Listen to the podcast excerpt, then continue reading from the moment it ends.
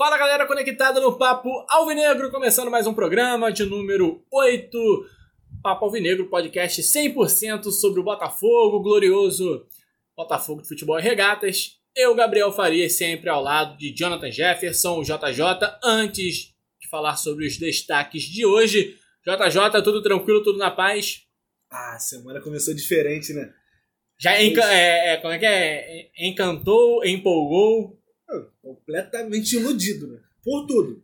Pela, pela forma como a equipe jogou e pela beleza do nosso novo camisa 9. É Deus me livre. que o cara fez, mas tá tudo bem. Já roubou seu coração. Ah, bagunçou tudo. O meu, o meu lençol tava dobrado, já tá todo bagunçado, como diz a música. Mas acho que tá tudo legal. Ah, ah, tal da gripe que tá querendo me pegar, mas eu sou difícil. Não deixo ninguém me pegar, não. Mas Semana começando da maneira. Terminou de uma maneira muito interessante a última semana e está começando uma outra agora também muito bacana. Isso aí. Então vamos lá. Destaques. Vamos estar falando sobre, claro, a atuação do Botafogo. Carrossel Alvinegro contra o Macaé. Vitória por 3 a 1 a primeira partida dos titulares no Campeonato Carioca. Gente, liga aí o filtro da ironia, tá? Porque a gente tá. Não leva muito a sério o que a gente falar aqui, não. É... Além disso, vamos estar falando sobre é, o reforço Gabriel Cortez e o possível reforço Honda, japonês, e ainda falaremos sobre o Resende, próximo adversário do Botafogo, na Taça Guanabara. Sem perder muito tempo, até para a gente não estourar aí o, o nosso, nosso limite, não ficar falando aqui por, por muito tempo. Jonathan Jefferson, Botafogo 3 a 1 Uma atuação, é, para a gente abrir aqui o debate, dá para dizer que muito boa no campo ofensivo e mediana na parte defensiva. Quais as suas considerações? Gente, antes, já para evitar qualquer tipo de problema, antes de a gente fazer a análise, lembremos que foi contra o Poçante Macaé, péssima equipe. Os times pequenos já são fracos. O Macaé é mais do que fraco, é bem ruim. Mas é claro, é o que a gente tem para analisar é o Botafogo e Macaé. Então, Jonathan, defesa, ataque, o que você achou? Teve esse desequilíbrio? Qual a sua visão dessa vitória fácil do Botafogo sobre o Macaé? Não, cara, é... a parte ofensiva, acho que a gente não tem nem muito o que tirar, não, que eu achei muito positivo. Principalmente a diferença do que a gente vinha tendo em 2019 para esse ano. O... A equipe começou, o lado direito ali muito interessante, por incrível que pareça. Fernando e Sim. Luiz Fernando apareceram muito bem no ataque. Primeiro tempo o, de almanac. O primeiro lance já funcionou de maneira maravilhosa. Né? Uma enfiada de bola muito bonita do Fernando para o Luiz que cruzou de forma perfeita para o arremate do, do Pedro Raul. Então foi muito, muito bacana esse pedaço ali, o Raul se movimentando muito bem. Senti falta do Luiz Henrique nesse primeiro tempo. Não apareceu tanto, as jogadas dele que ele pega, vai para dentro do adversário, não funcionou tanto. Coisa que já na segunda etapa já mudou. Parte ofensiva também, obviamente, contando com, com o Nazário, eu achei muito interessante. Melhor pegando mais ritmo de jogo, tendo um pouco mais de entrosamento, eu acho que vai funcionar melhor ainda. Isso se o nosso querido Luiz Fernando continuar nessa pegada. Porque a gente sabe que ele, ele, às vezes ele, ele, dorme durante os oito, nove meses do ano. Então fica meio complicado.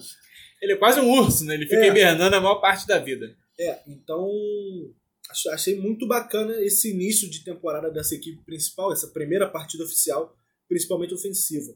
Mas vale lembrar, era o Macaé. Né? Um parêntese sobre o Macaé. No Guia Fute Rio, né, que é a nossa casa antiga casa do Gabriel, é, a gente botou o Macaé como possível rebaixado na seletiva. O Macaé fez uma mágica e conseguiu se classificar para a fase principal do Campeonato Carioca. E também dentro dessa fase principal, no guia da fase principal, a gente botou o Macaé como possível rebaixado também, junto com, incrivelmente, o Madureira. Só que o Madureira conseguiu já ganhar três jogos. E hoje, antes da quarta rodada, já digo que o Madureira eu acho que não cai mais. Ah, não. Porque ano passado ele se livrou com sete pontos, esse ano ele já tem nove. Não cai mais. Então, acho bem complicado. Mas o Macaé, sim, disparado, a equipe mais fraca dessa fase principal. Isso aí que vem o problema da parte defensiva, né? Porque o Botafogo tomou alguns sustos no Macaé. Teve um lance que a gente tomou um contra-ataque que o Marcelo esticou uma, uma, corrida do campo ofensivo. Sim, tem um vídeo até que viralizou agora, né, sobre esse Voltando para defender, que ele dá o primeiro bote, ele se joga na primeira bola, não acerta, Aí a bola sobra com o Maranhão, camisa 10 do Macaé, que ele ajeita o corpo, bate e o Marcelo consegue levantar e fazer esse bloqueio. A bola já tinha passado pelo gatilho. Então, aí teve a cabeçada do Babi, que o Gatito pegou também muito bem. Alguns lances assim de perigo, que se é uma equipe um pouco mais qualificada, a gente tomaria o gol. Sim. Não estou dizendo que o, o, lance do Babi, por exemplo, a cabeçada, não estou dizendo que ele errou. Foi a defesaça Foi. do Gatito. Então, porque o Babi é disparado o, o destaque da equipe do Macaé, muito bom centroavante. Mas esses outros lances de contra-ataque, que a defesa acabou dando espaço, precisam ser corrigidos. Acho até que o Valentim vai fazer, né? Porque o Valentim era um defensor. Então, se ele tem alguma coisa que ele saiba aplicar, acho que vai ser essa melhora defensiva. É, peça por peça, o Gatito a gente não tem muito o que falar. Foi pouco exigido quando precisou, realmente apareceu bem. Né? O gol, a bola desviou no Carly, não sei o caminho que ela estava tomando. o gol passa muito por uma falta de sorte natural do futebol. Também. O Fernando, eu achei que foi bem. é, ofensivamente foi muito bem. Defensivamente, em alguns momentos, eu achei até que ele sofreu um pouquinho, porque eu senti o Paulo Vitor bem, o lateral esquerdo Uhum. do Macaé. A parte ofensiva ele ajudou bastante. É, a dupla de zaga, não tenho do que falar, principalmente o Marcelo. Hoje, para mim, do sistema defensivo inteiro, o Marcelo é o único titular absoluto. Nem o Gatito é tão absoluto assim quanto o Marcelo. Sim. Porque o- a gente não tem um reserva à altura, que seja assim, melhor que o Marcelo, mas a gente tem um reserva à altura do Gatito, que em momentos da carreira, que o auge da carreira do Cavalieri foi maior do que o auge da carreira do Gatito. Então, o Gatito não é tão titular assim. O Carly, daquele jeitão dele, né, meio devagarzão, meio lentão, mas muito seguro também. E o Guilherme, pelo lado esquerdo, achei ele muito bem, muito rápido no apoio, só que falta um freio ali, né? Ele precisa passar no mecânico, É. trocar a pastilha de freio. Percebi. Se ele errar a bola, ele janta o que tiver na frente. Precisa ter um pouco de cuidado. Teve uma bola que ele acertou o atacante do, do Macaé, o Zambi, e tomou um cartão bobo. Sim. né? Poderia ter dado uma segurada e tal. De repente, falta de ritmo. Vai, o Macaé já vem jogando desde dezembro.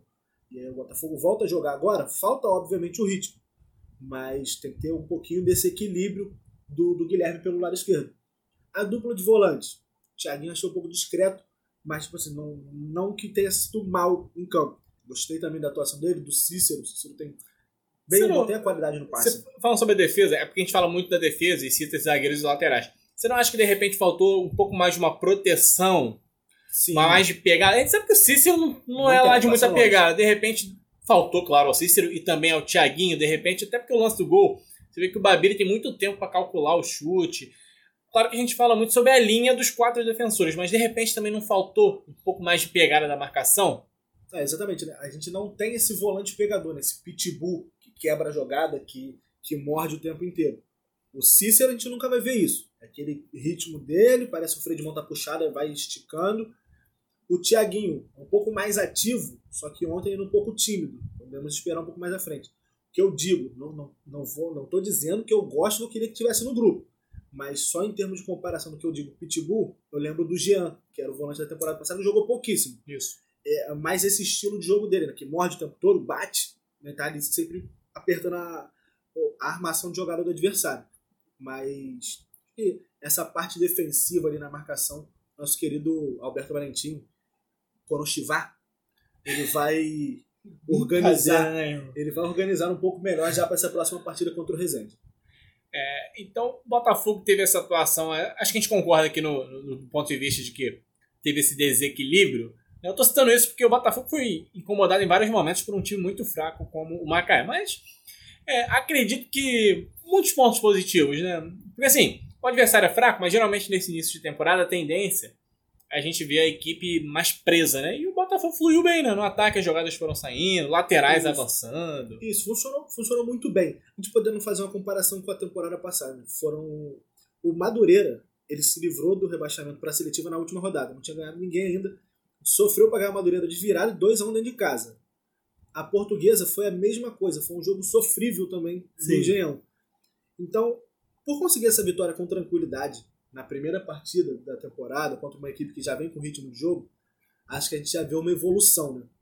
Então, o trabalho que o Valentim fez, acho que passa a ser positivo nessa pré-temporada, de ter segurado um pouco o grupo nas duas primeiras rodadas. E a gente está vendo que não vai fazer tanta falta assim. Botafogo perdeu as duas primeiras, mas venceu uma já está brigando por classificação de novo. Já, já é terceiro colocado, está um ponto atrás do Boa Vista, podendo já, de repente, ocupar uma vaga dessa zona de classificação já nessa próxima rodada. Então, não é tão assustador, precisa de alguns ajustes, é começo de temporada, sempre vai precisar, mas foi interessante essa estreia no Campeonato Carioca. É, com relação à classificação, acho que é, o grupo está ajudando, né? Porque no outro grupo já tem duas equipes com nove, Fluminense, né, e Madureira. E aí, realmente, se o Botafogo tivesse no outro grupo, por exemplo, ficaria quase impossível buscar. No nosso grupo está ajudando né, o, o, cenário.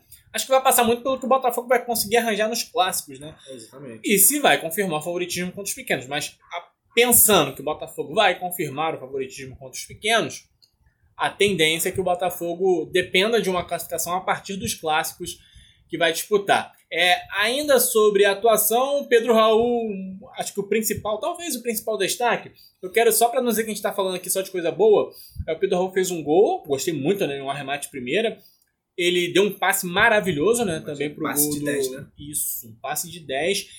É... Em alguns outros lances teve a chance, furou acho que umas duas bolas, uma finalização, que ele já estava até impedido, ele finalizou com força no travessão.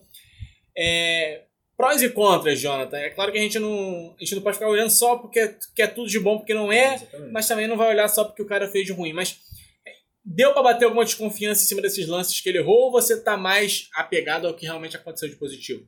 Então, a gente deu para perceber uma coisa certa. Ele é destro e só destro. porque as duas furadas que você citou foram com a perna esquerda. Foi uma bola cruzada parecida com o lance do gol, que ele foi chapar de, de esquerda e falhou. E depois um voleio que ele tentou e também errou com a perna esquerda. Então, a gente sabe que ele é destro e, e tem que dar tempo. Se ele fosse um craque, vamos ser realistas, se ele fosse o melhor camisa 9 do futebol, do futebol brasileiro, ele não estaria no É, Botafogo hoje. Sem dúvida. A gente não teria tanta tranquilidade para contratar o Pedro Raul nessa temporada. E ainda mais na forma que foi, né? Que ele acabou vindo em definitivo. Sim. Vitória de Setúbal, Vitória de Guimarães, eu acho, não lembro. O clube dele em Portugal liberou ele e ele é do Botafogo agora. Então tem que ter paciência. A gente já viu que gol ele sabe fazer. Ele fez no amistoso contra o Vitória do Espírito Santo e fez ontem na estreia, na primeira bola que ele pegou, ele tocou direto pro gol. Então o caminho da rede ele sabe, o GPS ainda está funcionando. Então tem que dar, deixar o menino trabalhar, dar confiança para ele. A hora que ele acertar com a canhota, ótimo, mas que ele mire mais com a perna direita. Se ela vier na direita, ele vai guardar. É, e assim, em que pese o fato do Carioca ser um campeonato ruim, acho que é importante pro cara ir fazendo. O cara no primeiro lance marca o gol, isso eleva a confiança dele. Né? E pensando que o Botafogo só vai jogar o brasileiro a partir de abril, claro que tem a Copa do Brasil nesse meio tempo, mas assim, pensando no principal objetivo da temporada que é fazer um brasileiro seguro, o cara até lá vai ganhando confiança, então isso é importante. Mais algum destaque, Jonathan, em cima de jogadores? Acho que a gente abordou quase todo mundo, né? Gostei muito da movimentação do Nazário, né? Achei muito, Muito bem, né? interessante, Muito bem. Finalização firme no lance do gol. Funcionando como 10-10 mesmo, né? O cara ali do meio, com dinâmica. Aí, só assim, pra galera sentir aquele arrepio na espinha, eu vi o lance do gol, eu vi, assisti o jogo ontem com meu pai, e vi hoje na televisão o lance do gol. Se fosse o nosso antigo, entre aspas, 10, Léo Valença, ele ia, com aquela perninha curtinha, ele ia tentar cortar pra direita, pra bater colocado e não ia fazer o gol. Sim. O Nazário não, já deu logo uma canhotaça na bola, na cara dela, e venceu o goleiro Jonathan. É muito difícil também vencer o Jonathan no gol, mas um belo gol do Nazário que coroou a, a partida dele. Um o único abraço, erro né? dele foi tirar a camisa na Sim. comemoração. É, sem, sem necessidade, né? Primeiro jogo, mas enfim. É, um abraço para Leonardo Valência, sempre ligado aí no Papo Alvinegro. Tá O sempre Jonathan ouvindo. também, goleiro do Macaé. Jonathan também ouve muito. Então, um abraço aí para essa galera, audiência qualificada. Dando sequência ao papo alvinegro, é, dois nomes movimentaram basicamente os últimos dias em termos de mercado do Botafogo. Gabriel Cortez, já acertado, né? Faltando só o anúncio oficial, enfim. E o Keizuki Honda, japonês aí, veteraníssimo. Todo mundo que é da nossa idade basicamente conhece o Honda, não precisa de muitas apresentações. É, vamos começar por quem tá certo e por quem causou menos frição, que a gente fala mais rápido. Gabriel Cortez, Jonathan, o que, que você pode falar dele? É um jogador se encaixa dentro daquele perfil, né? Mais jovem, não tão jovem assim, né? Quantos anos ele tem? O Cortes tem 24 anos. 24, jovem. Mas, é, se jovem. encaixa dentro desse perfil de idade e de valor, né? Que veio de graça. Sim, então assim, tá Então- dentro do, do que o Botafogo podia adquirir. O que, que você acha desse jogador? Eu posso dizer que, assim, claro que eu não vou dizer que conheço o futebol do cara, mas pelo que a gente vê do histórico da carreira dele, me parece uma opção interessante dentro do que o Botafogo podia adquirir. Eu, assim, acho parecido até certo ponto com a aposta no Bruno Nazário, por exemplo, sendo que é um jogador estrangeiro. É, o, o Gabriel, vamos só falar o nome dele aqui. Gabriel John Cortez. Belo nome. Então, é um jogador problemático fora de campo. Né? Isso que chegou do Equador para a mídia brasileira, né? que ele não consegue se comportar muito. É daquele que gosta da noite, gosta de falar besteira. Mas qualidade tem, já defendeu a seleção do seu país, jogou o Sul-Americano Sub-20 em 2015. Então, acho que agregar dentro de campo ele vai conseguir. Se tiver a cabeça no lugar para fazer, ele vai conseguir fazer. Né? E, ele faz esse papel de 10 centralizado. E o Nazário pode fazer o lado do campo. Se for uma opção do Valentim, dá para os dois jogarem juntos e não vão ocupar o mesmo espaço. Mas tem que ver como que ele vai reagir ao Rio de Janeiro. Né? Que, para quem gosta. Tem uma fartura de opções, tem, né? Para quem gosta da noite, tem muita coisa. É bom, vai se dar bem. Rua Buenos Aires, ali no centro, é muito interessante. Se bem que agora deu uma, teve uma baixa recente, Exatamente. né? Exatamente. Importante. Então, precisa Mas, ter de atenção e tal. Mas, tirando isso, se for só isso, de repente pode até ser legal. Mas precisa ter um pouco de foco também no futebol. O que chegou de informação lá do Equador foi que ele é muito. tem muita qualidade, sabe jogar de verdade com a bola nos pés, levanta a cabeça, tem uma qualidade na batida.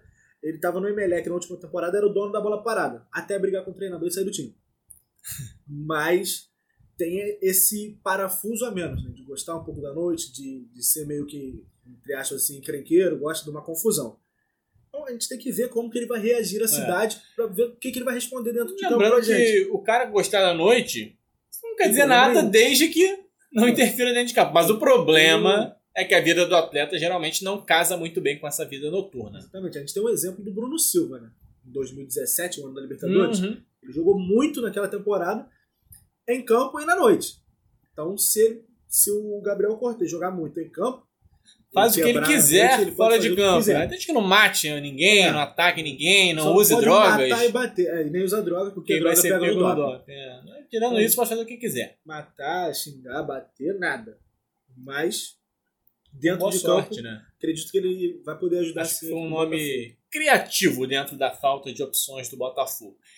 E aí, de repente, eu, eu tava trabalhando, né? Passei quatro dias fora de casa, trabalhando, e trabalhando muito, assim, o dia inteiro, aquela coisa de não conseguir nem pegar no celular direito. E de repente eu chego no final do dia em casa, olha o Botafogo negocia com Honda. É, japonês aí com acho que 33, né? 33 anos de idade. Jogador que jogou Copa do Mundo, três Copas do Mundo, se eu não me engano. Passagem por clubes importantes, como por exemplo o Milan, passou aí pelo CSKA também, que é um clube importante na Rússia. Enfim, é ídolo no Japão, jogador muito importante na história da seleção nipônica. E uma contratação que é muito diferente né, do que a gente está acostumado. De repente surgiu esse nome. É... O que você acha, Jonathan? É legal? Não é? Qual é a sua visão? A torcida ela está dividida entre aqueles que se empolgaram com a possibilidade de ter um cara experiente, que tem uma boa carreira, né, gente? O cara tem uma carreira sólida e entre aqueles que dizem, ah, esse maluco aí já tá brincando de jogar futebol, vem aqui só enganar. O que, que você acha sobre Honda? Eu empolguei. Empolgou? Eu, assim, na, na postagem dele no Instagram, foram mais de 50 mil comentários. Só de Botafoguense. Eu fui um deles. Eu lá comentei mesmo, vai embora, vai ser feliz e tal. Meteu um Konnichiwa, não? Não, não, não, eu não arrisquei o meu japonês, não. Não quis arranhar o meu japonês com ele, não. Só, só abrir um parênteses. Esse vídeo eu só consegui ver uma vez, porque me deu vergonha. Eu vergonha, aí eu não consigo mais ver. Vai lá.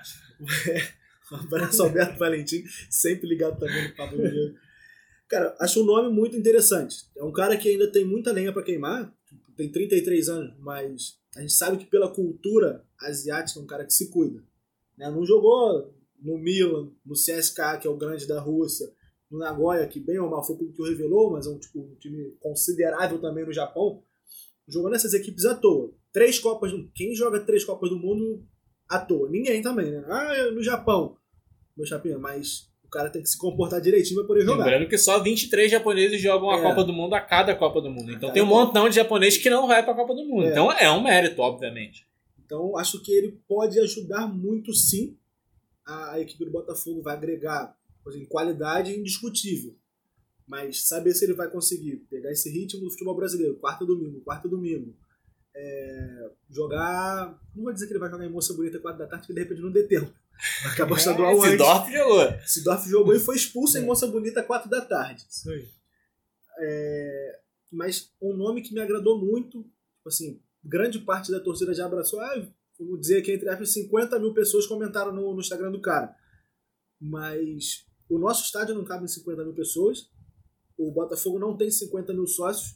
Então é um número considerável que, que gostou da suposta contratação, né, de um suposto interesse do Botafogo no Honda.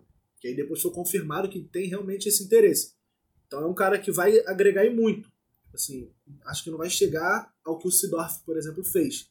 Mas vai chegar perto. Vai aumentar o número de sócios, vai aumentar o público no Newton Santos. E assim, e ele estando dentro das nossas realidades, assim aumenta também o que o Botafogo, o faturamento do Botafogo.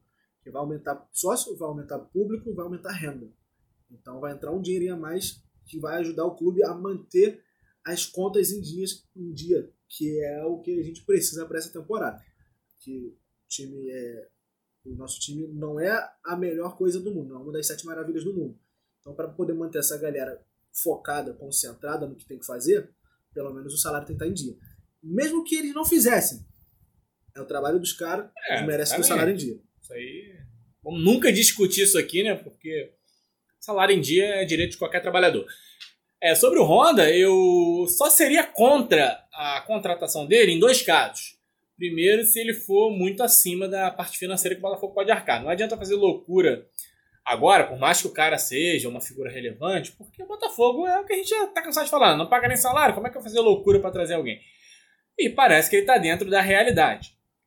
E ele parece que quer um desafio também, e tudo isso conta, né? Quando o jogador quer experimentar algo novo, ele se sujeita a ganhar a, viver uma situação diferente. Seria contra também se hoje o Botafogo tivesse poder de aquisição que tem o Flamengo, que tem o Palmeiras. É, aí tudo bem, eu não ia dizer pra contratar um Honda, ia dizer pra buscar um cara é, com uma fase melhor, né? Um, um pouco mais no auge, mais jovem. Mas também não é o caso. Então por que não? Eu vi muita gente reclamando, ah, mas aí jogador em atividade? Não sei, vamos ver. Será que é mesmo? Vamos ver o cara jogando, né? A saúde ele tem, fisicamente ele se cuida, não atuou muito no último clube, mas isso não quer dizer muita coisa, né? Às quando o cara passou uma temporada ruim, não encaixou bem lá na Holanda, vem pra cá e consegue encarar o desafio e se sair bem dentro de campo. Pra quem hoje basicamente tem o Bruno Nazário e o Leandrinho, eu acho que a gente não tá muito na condição de recusar o Honda, não. Quer dizer, o Gabriel Cortez tá, tá chegando também. Mas ainda assim, acho que se for um negócio dentro das possibilidades, sem loucura, e esse comitê hoje do Botafogo é o comitê que basicamente está sustentando o Botafogo financeiramente. Se o comitê está aceitando, é porque provavelmente ele se encaixa dentro do orçamento botafoguense. Então, sou a favor sim, não seria contra não, é... não tem nem porquê. A gente testa, né, cara? Vem, quem sabe, de Acho repente dá certo. Não sei até que ponto é verdade, mas li coisas também já que, que ele pode vir com um, com um salário, um vencimento por produtividade. Aí fica lindo, é, né? melhor ainda. Aí fica lindo, porque ele vai receber, de repente, um valor X, né? sei lá, algum valor fechado, baixo, que ele só vai chegar a aumentar isso se ele produzir pra gente. Então, se ele Sim. produzir pra gente, tá lindo. Sim, Aí Jonathan, e vamos ser sinceros, o Honda não tá vindo pro Brasil pensando em ganhar dinheiro. Não, Não tá. Definitivamente. Já ganhou o dinheiro dinheiro que ele tinha que ganhar na carreira dele, já ganhou. Jogou no mais alto nível, jogou no Milan, por exemplo. Jogou no Pachuca, que é um clube muito rico do México. É, é Milan, ídolo no ele- Japão. Tipo assim, ele, ele jogou no Milan. Jogou, não passou, não. ele jogou no Milan. Ele tem números interessantes no, no Milan, né? Pelo menos. É. São aí, sei lá, 60, 70, são quase 90 jogos com a camisa do Milan. Bem Então- interessante, números interessantes. É bastante coisa e, bem ou mal, ele sabe também o caminho da rede, né? Onde ele jogou, ele fez o golzinho dele. Então, é muito interessante para esse futuro do Botafogo. Pode ser um nome para abrir o caminho do Botafogo se realmente a, a SA for investida aqui Uhum. para frente.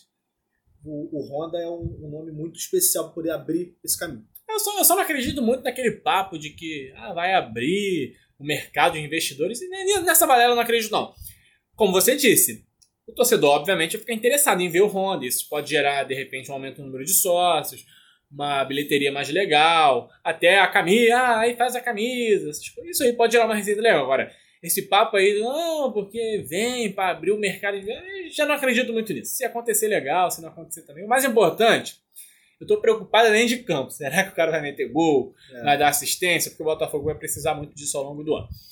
Então tá aí, falamos sobre é, Gabriel Cortez, sobre Honda. Seria interessante, né? Um japonês, né? Acho que nunca teve, né? Asiático no Ah, no Botafogo. Botafogo teve. Ah, não. Nem, não. nem na base, teve um chinês na base. chinês na base, né? Não, Mas nada- não chega não. Né? Na cara que não chegou no profissional, né? Mas tem um japonês que é amigo nosso. Do Tem. Friburgo, atacante do Friburguense, tá Toshia. Um abraço pro Toshia. Toshia Tojo. É. Ele que ano passado Importante. foi muito importante no acesso né, do Friburguense, fez gol na final né, da Série B1, ajudou na conquista do título. Um abraço aí pro Toshia também, sempre ligado no Papo Alvinegro. O Toshia que fala até um português. Entrevistei ele uma vez, a gente conseguiu Bem. falar um, Foi bem? um, um português assim, arranhado ali, mas desenvolve bem o idioma. Seria interessante, seria interessante. Tomara que tenha um desfecho positivo e acontecendo um desfecho positivo, né, que dentro de campo realmente as coisas aconteçam, que é o mais importante. Caminhando aí para a reta final desse nosso papo alvinegro, vamos estar falando agora do Resende, próximo adversário do Botafogo no Campeonato Carioca, como já estamos fazendo nos últimos programas, falando um pouquinho sobre os adversários do Botafogo nesse Carioca. Jonathan Jefferson, você que está no futerio.net, dia a dia, cobrindo os clubes de menor investimento, o que esperar desse Resende contra o Fogão? Cara, uma passagem rápida por 2019. Botafogo 0, Resende 1 no Newton Santos, gol do Maxwell. Né, que logo depois do estadual quase que fechou com o Botafogo, a torcida invadiu também o Instagram dele, vem, vem, vem. Ele foi pra Europa, já voltou pro Brasil, tá jogando agora no Cuiabá. Ele voltou ao Brasil? Fazendo Não gols. sabia. Não É, teve o, a esposa dele estava grávida, o filho nasceu na última semana. Hoje voltou pro Brasil, tá jogando estadual lá no Cuiabá, já fazendo gols. Então, acho que a equipe do Resende na temporada 2019 era mais interessante. E não era pouco não, era bem mais interessante do que a dessa temporada.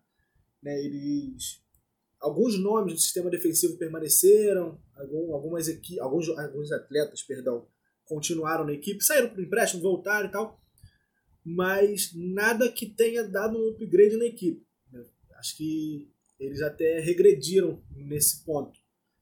Defensivamente, eu acho muito fraco, né? E a parte ofensiva, o treinador Edson Souza ele ainda não conseguiu encaixar. Ele já tentou jogar com o Giovani, já tentou jogar com o Caio César, já tentou o Valdir nessa parte ali de até de armação. O Valdir é um atacante de lado, mas já tentou ir nesse lado de armação aí, entrando na vaga do próprio Giovani e também não encaixou. Mesclam muito. Acho que o melhor nome ofensivo nesse início de carioca do, do Resende tem sido o Aleph Manga. E para ele fazer um, nome. para ele fazer um gol no Botafogo custa nada com esse nome, né? Acho que é quase Pra quem- certo ele fazer É, gol. quem conhece sabe. Então vale ter um pouquinho de atenção com o nosso querido Aleph Manga. E não sei o que aconteceu, que para mim o principal nome da equipe, não que esteja desempenhando um grande futebol, o principal nome da equipe é o Vitinho, um volante que foi titular na temporada passada, foi emprestado ao Friburguense para disputar a Série B1 e foi, de repente, o principal jogador da equipe. Se machucou na reta final ali, não participou dos jogos de acesso, não participou das finais, mas durante a competição inteira foi muito importante. Ter sido reserva na equipe do Resende, entra e tal, beleza, não tem jogado tanto. Mas não é, acho que não vai ser uma equipe que vai dar tanto trabalho no Botafogo. Mais um ótimo desafio para a gente ganhar ritmo, para engatar mais uma vitória e ter uma sequência interessante.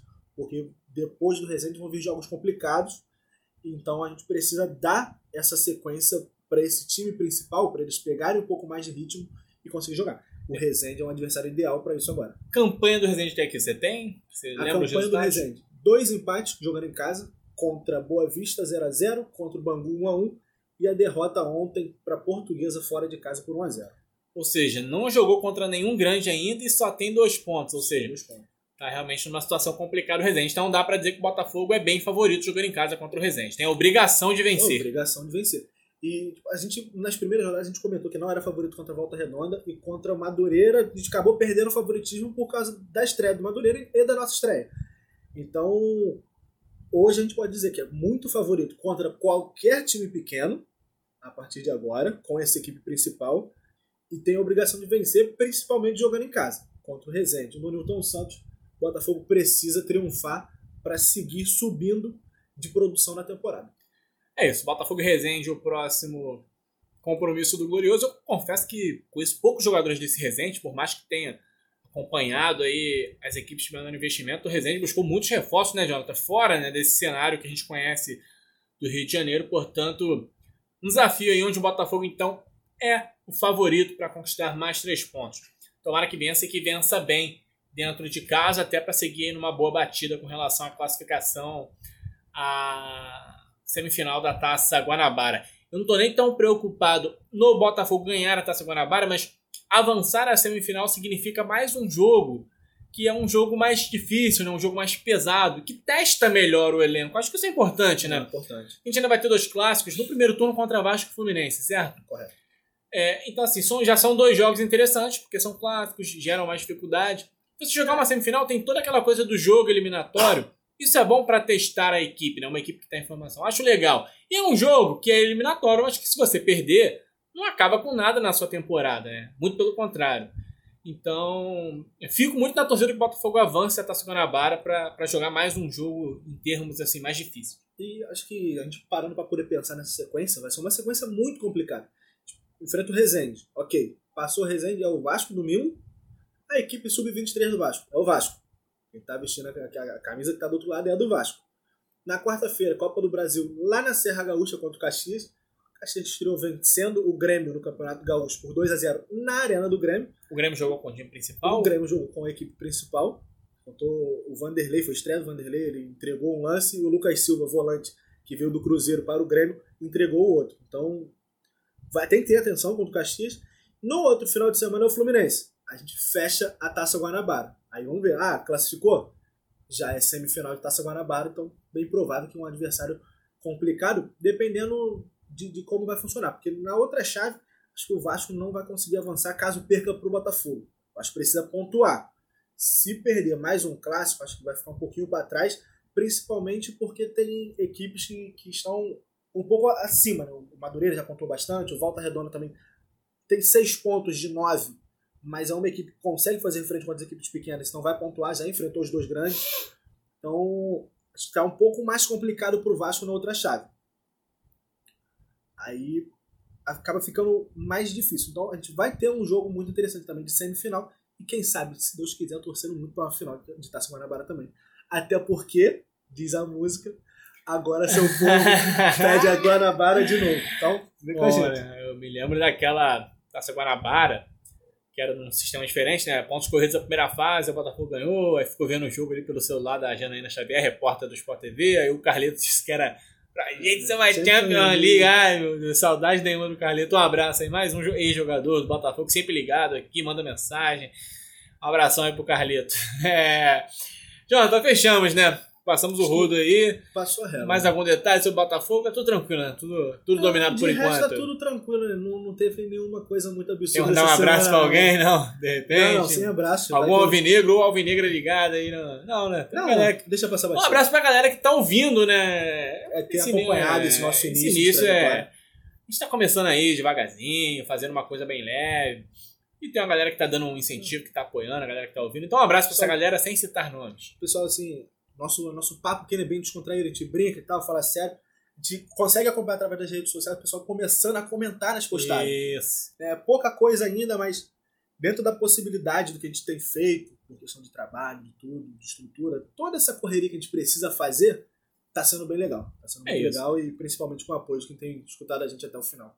Então é isso, galera. Antes de encerrar, eu me esqueci no início do programa de falar sobre nossas redes sociais. Jonathan lembrou bem agora. Arroba Papo Alvinegro Underline, arroba Papo Alvinegro Underline, tanto no Twitter quanto no Instagram. Dá aquela moral pra gente, segue lá, interage, participa, que isso é importante. Estamos no comecinho, engateando aos poucos, aí vamos ganhando maior público, ganhando maior espaço aí nas redes sociais. Arroba Papo Alvinegro Underline, o programa é disponível nos principais tocadores de áudio, né? Spotify, Google Podcasts e Apple Podcasts lá do iTunes. Ou seja, Spotify, Google e iTunes, as três plataformas aí de podcasts. Lembrando que essas plataformas, na parte de podcasts, elas são gratuitas, então a galera fica no 0800 para ouvir o papo alvinegro. Abração, Jonathan, até a próxima. Grande abraço, Gabriel Farias. Um abraço pra galera que tá sempre acompanhando a gente. E mais três pontos quinta-feira. De repente a gente consegue dar mais uma passadinha por aqui Isso. antes do jogo contra o Vasco. Se não passar, mais três pontos contra o Vasco também. Ganhar um clássico é bom. Não importa contra Pô, quem empolgou, seja. empolgou oficial. Empolguei. empolguei, Tô feliz. Gostei muito da partida de ontem. Então, tô feliz. Vambora. É isso. Todo mundo feliz que sigamos assim até o final da temporada. Um abraço para toda a galera que nos ajuda aí ouvindo o Papo Alvinegro. Fim de mais um programa. Aquele abraço.